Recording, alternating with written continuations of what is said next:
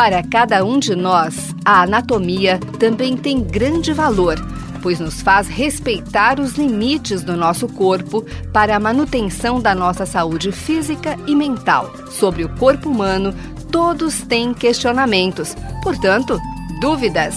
Anatomia Responde. Mande suas dúvidas para msemprem@forp.usp.br ou tirapele@fmrp.usp.br. Olá, pessoal.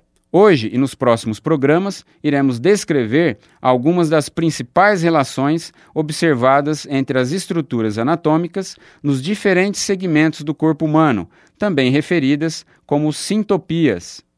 Assim, no programa de hoje, faremos a descrição de mais uma importante sintopia localizada no segmento dorso, a relação anatômica do trígono da ausculta para a ausculta pulmonar.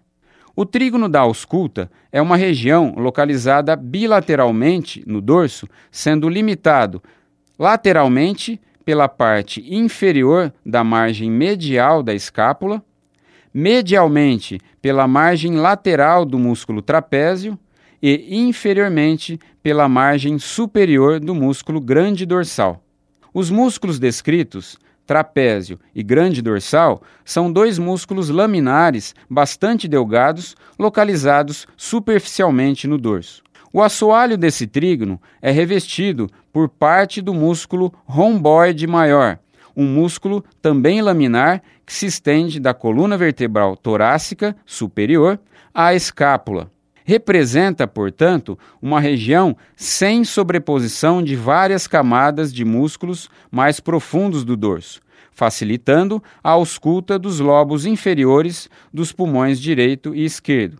O trígono da ausculta pode ser ampliado pedindo ao paciente que projete ou desloque suas escápulas anteriormente ou para frente, cruzando os braços sobre o tórax e facilitando ainda mais a ausculta pulmonar.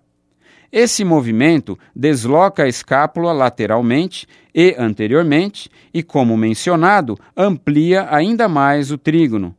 Essa ação é realizada a partir da contração dos músculos serráteis anteriores.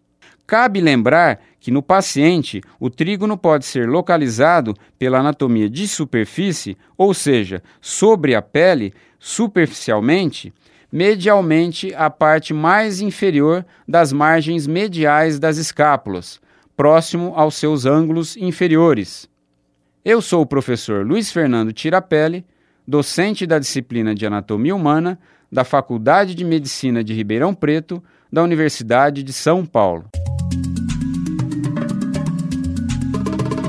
Você ouviu?